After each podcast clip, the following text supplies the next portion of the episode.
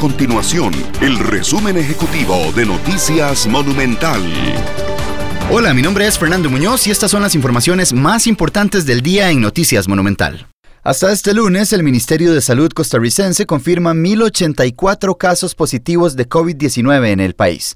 La cifra representa un aumento de 28 casos en las últimas 24 horas. Además, las autoridades confirmaron que una de las personas que dio positivo es un niño de apenas 5 días de nacido que ya está siendo atendido en el Hospital Nacional de Niños.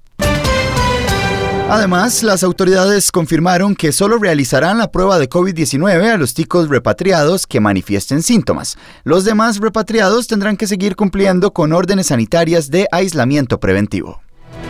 Estas y otras informaciones las puede encontrar en nuestro sitio web www.monumental.co.cr. Nuestro compromiso es mantener a Costa Rica informada.